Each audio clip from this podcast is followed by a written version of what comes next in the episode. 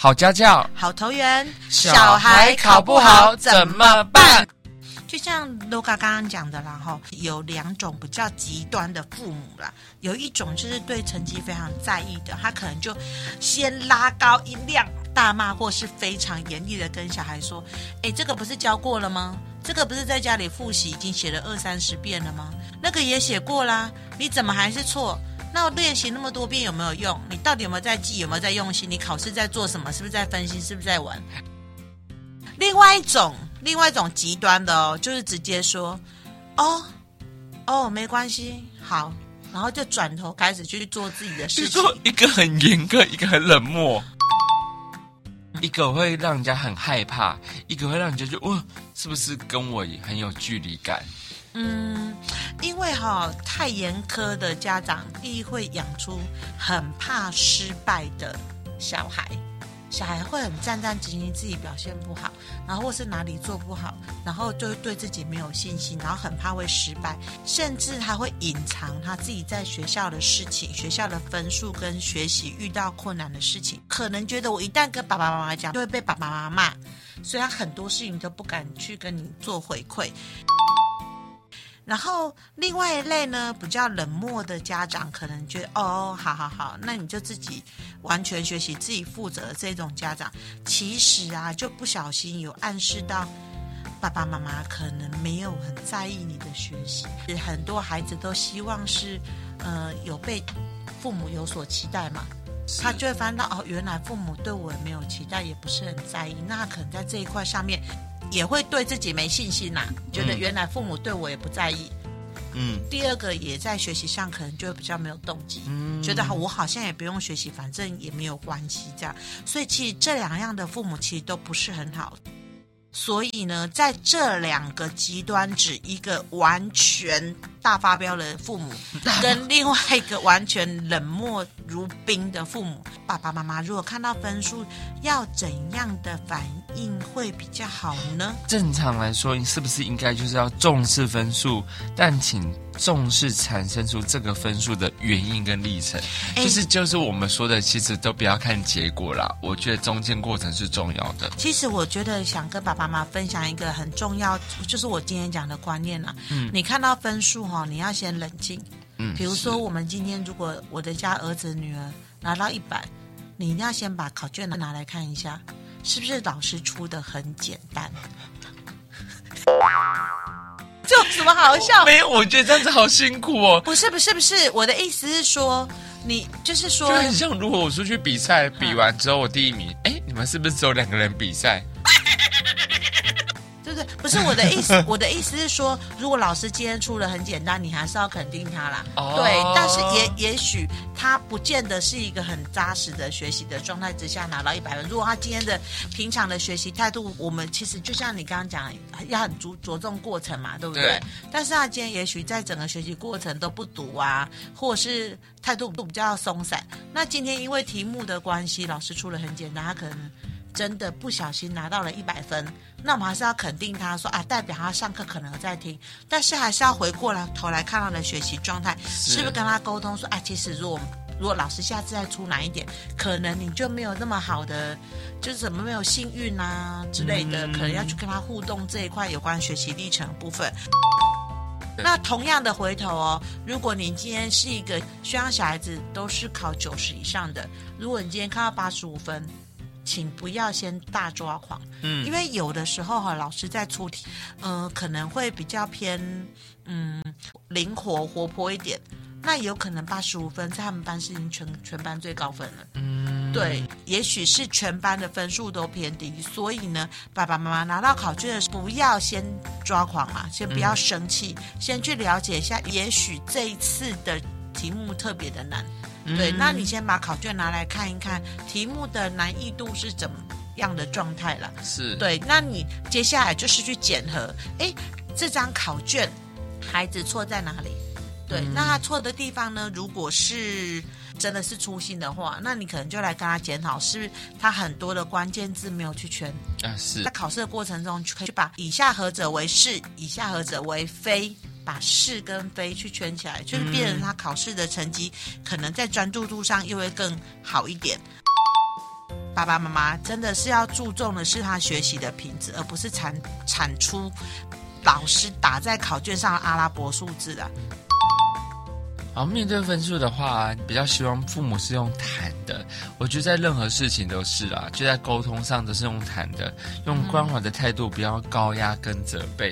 因为高压在责备之下，其实不一定会得到你想要的一个结果。比较不容易听到小孩子的真实感受。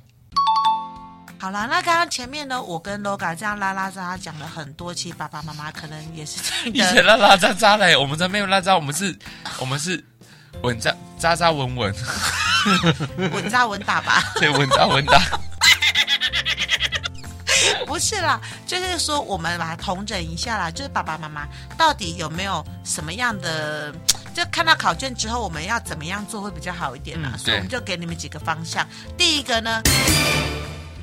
情绪一定要先稳定啊。对，对，是什么叫做情绪稳定？看到孩子的分数之后，很多家长可能会比较情绪激动一点，会去开始检讨和累积一些愤怒感，会导致你之后会有一些言语上的冲突跟恶言相向。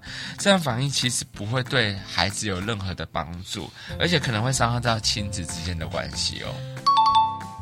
嗯，那面对这样的状况呢，其实爸爸妈妈你们这时候可以让自己先。停下来，冷静下来，离开现场，嗯，深呼吸，再回来。提醒自己，这句话很重要。你一定要告诉自己啦。分数越低，越需要更高分的亲子关系。来，请拍手。所以这句话真的真的是很重要。嗯，对，分数越低，你越需要去更高分的亲子关系。不应该因为这个分数而让你们的亲子关系变得更低分。嗯，对，唯有高分的亲子关系，你才能帮你孩子的分数再拉起来。那所以哈，一定要把你自己的情绪平复下来，然后再去跟孩子进行沟通。这第一个，一定要平复你的情绪，然后冷静。然后如果真的冷静不下来，就是出去深呼吸，离开现场，这真的很重要。第二个呢？不论他的成绩怎么样，我们先肯定他的努力，然后肯定他的努力怎么来说呢？比如说，我们拿到孩子的考卷呢，我们最先都看到出错的地方，所以我心里面就会先不开心。对，说你这个也错，那个也错，那个等于说我们都在看他的缺点嘛。但相反的呢，跟孩子一起来看，说他写对了哪些题目，哇，比如说有的题目特别的灵活。或特别的难，或是平常复习过的，我们可以来肯定他说啊，这些你都写对，哎，我们之前练习的果然有效，哎，你看有付出，我们就有收获。那这样的讨论可以让我们更了解孩子的学习成果，他们也会看到说，哦，我真的有平常的努力，爸爸妈妈有看到，所以我们可以去肯定他的努力，不要一直去看到他的失败跟他的初心，然后让他们知道自己备受肯定以后。会更有信心去面对那些呃不小心出错的题目。也许他下次在考试的时候，他会更希望受到更多的肯定，对，他会更努力的去仔细的去检查，去应付他。那第三个呢，就是聆听孩子，协助学习。因为其实每道题目背后啊，就像我们大人一样，我们收到的题目，每个人对于这道题目的思考逻辑跟脉络其实都不太一样。我们可以先去试着去聆听孩子的解释，了解每一个作答的过程，知道说他怎么去做这道题目。去好好的理解、厘清孩子在哪些观念上的困难，并适时给予一些协助，让他在下次考试中可以得心应手，不会在同一个问题上再出错。这样子。我最近看到一个新闻，就是一堆日本的家长在评论这个老师，嗯，那个小朋友写二，对，二二公分，嗯，除以五 mm，对，等于四段，嗯，对。然后老师又打叉，因为老师在学校就会觉得说，你单位要换成一样才能除，比如说两两公分去除以，当然是五 mm 就要变成零点五公分嘛，好、哦，老师会有这个想法，但小朋友就很直觉啊，就觉得说，哎，我零点五公分，零点五公分啊，不是两公分，就剪完之后不是就是四段吗？是，对。那如果你只有看成绩的话，你可能就会觉得说，哎，我这一题我的小孩子算错了，你怎么不会换算？但其实按照正常理解解决生活技能来说，你们家的小孩很聪明嘞，他直接就马上就可以知道。哎，我就是分成四段，他只是没有换单位而已，嗯、所以这时候我们应该去肯定他会去跟他引导说啊，也许老师希望是单位是换一样的。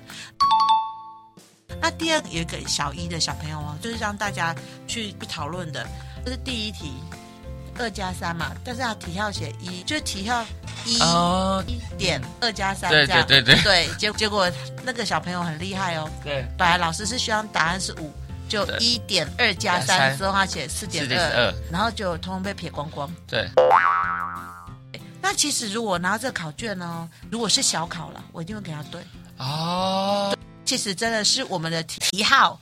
造成的混淆，嗯，那代表这孩子的程度很好啊，当然这些分数如果都被扣光，真的太可惜，太可惜。但是我会把他叫来跟他说，以后看到这个可能就是不要误会，因为嗯、呃，一年级还没有学到小数点，那小数点真的太难了，哦、对，那是高年级的部分。所以我们看到孩子的分数，都先不要发火，先去看一下，然后跟孩子讨论。其实有时候你的孩子根本没有问题，也许是题目的问题呀、啊，或是你孩子的观念是正确的，嗯、所以去做一个沟通啦。那在第三个，我觉得最重要是爸爸妈妈，你发完脾气也没有用。比如说你以前我们五年级学的是最大公因数、最小公倍数啊，对，你发完脾气，孩子还是不会啊，对对，所以一定是要把他不会的东西教会，而不是一直生气说考那么烂，考那么，就算你把他。就是真的狠狠扁一顿，他还是不会，嗯，因为他在这一段就是卡关，所以我们要去了解孩子到底卡关的原因是什么，再来发脾气。最后一个，成绩不代表爱，真的啦，考试成绩真的是一个检核方式，在台湾的教育吼都被强调，让孩子感觉压力很重，甚至引发其他的行为，所以真的真的。爸爸妈妈应该把成绩这件事你看父母的爱分开讨论。像我们家老实讲，我们家女儿就是国小的时候从后面数回来。哦，um, 对，那我就会跟她说，虽然你考不好，但是爸爸妈妈很爱你。但是呢，爸爸妈妈还是希望你能够自己再去尽力一点，把你该学的东西学起来，然后你的成绩慢慢往前进。就你知道，我女儿现在国中啊，嗯，已经从前面数回来了。对，他开始找到他的学习动机，学、嗯、想要努力。然后其实他现在的成，他现在最近想要努努力，是不是因为你跟他说你再不考好，你要把他送去补习班？你说我女儿吗？对，我女儿一直在补习班。是你儿子吗？就是我儿子，哦、是你儿子。我儿子目前为了，哎，我要跟爸爸妈妈讲说，你们可能真的要抓到孩子的个性。我儿子因为我跟他说，如果你不考好，就要把你送去补习班。他现在在班上已经在在很。呃，三分之二以上是资优生的班上，他已经已经前十，而且他这次考完试跟我说：“我跟你讲，妈妈说再怎么样不在意，都还是在意。”你们刚刚听到 Madam 他说三分之二的资优班学生的前十，因为我认识的认识的 Madam，他其实他是对小朋友的成绩是没有这么的没有这么的苛求，对的一个家长，但他刚刚的言语之中还是希望。他的小孩子，我我刚刚知道重点是说他找到学习动机，他的学习动机足以让他成绩一直往前往前跑。就是我是说他自己会会想要读哎，我们现在他读书，我们都不用管他。他从以前一个不爱读书的人，他自己觉得有成就感之后，他就一直往前跑。那我女儿现在因为她跑得比较慢了。所以我们现在都跟他说，哎，我觉得你很棒，哎，学霸，未来的学霸，我都是跟他说，哎，我觉得你只要努力，你的数理都很不错。就是我们会走，希望孩子平常去扎实，然后去多鼓励他。我们对他是有期待的。所以虽然像刚刚 Loga 讲了，我对我们家儿子女儿成绩就是可能比较属于第二种，对哦，好，对。但其实我们在整个过程中还是会跟。孩子说：“爸爸妈妈是对你有期待，我们相信你可以，只要你努力，你去修正你的文科或修正什么科，你一定会往前。”刚刚我们说的孩子有感受到我们的期待，所以他就自己会慢慢的去努力。但是因为我们也是一个很有耐心的家长，所以我们愿意等待他啦。那有的爸爸妈妈如果比较极端的话，就会说啊，你这努力怎么后来还是考那么烂？那孩子就很容易退却，对自己没有信心了。所以一定要跟爸爸妈妈讲，成绩哦不代表爱。就算你的孩子考不好，一定要让孩子知道说，爸爸妈妈现在生气的原因，可能或是不高兴的原因，可能只是因为成绩跟爱不爱你是没有关系，是分开的。不要让呃小朋友有所误会了。所以爸爸妈妈哦，就是如果拿到小孩子的成绩呢，给你们几个大方向嘛。第一个，一定要。冷静下来，停止你的情绪。第二个呢，一定要肯定他的付出。那看考卷的时候呢，先看对的。去肯定他很棒，然后再来呢，我们要聆听孩子的困难，他的困难点是什么，或者是去检视他的考卷，到底是他错原因是什么，我们来协助他，看有没有需要帮他去送补习班，或者是帮他在某些科目来做加强。最后，最后一个家庭非常重要的就是爱，成绩不代表一切，爱真的是最重要的。嗯，让孩子就是回到我们好像是第一节还是第二节，分数越低越需要更高分的亲子关系。不要让孩子都一直觉得心里暖暖的啦，嗯、想到家里就心里暖暖的。对，好啦，那就是刚考完试，就是稍微跟爸爸妈妈聊一下有关这方面。那你们以为这一集就是这样讲完了吗？没有，我要跟爸爸妈妈说好消息。好消息！有听到这一集的家长呢，我们要抽奖了。然后抽奖了，太棒了！我们好久没抽奖了。对。我们这一次呢，抽奖的是题目来自于每年国小一年级呢，你你的小孩子在进呃小一进来的时候呢，教育部呢会发给每一个家长呢，每一个小孩一本书，叫做《我和我的孩子》。这是一本给家长的手册，低年级版。那低年级版里面呢，有非常非常多的主题呢，值得家长去阅读。想当年或是此时此刻的今年，各位爸爸妈妈，你们有读看到这本书，而且读了吗？对，然后如果忘记了呢，请去把这本书赶快找出来哦。题目就在这里面，题目在。第三十六页，如何引发孩子的学习动机？三十六页，如何引发孩子的学习动机？那我想要问爸爸妈妈说，你翻到三十六页跟三十七页这边呢？你觉得以下哪几项可以引发孩子的学习动机？里面总共有四点，爸爸妈妈请帮我回答，你觉得哪几点可以引发孩子的学习动机？请在呃南投县家庭教育中心的粉丝专业这一集的留言底下帮我留言说哪几项，一二三四哪几项可以引发孩子的学习动机，然后呢就可以进行抽奖。那爸爸妈妈已经觉得很困扰啊，那那本书可能已经找不到了，怎么办？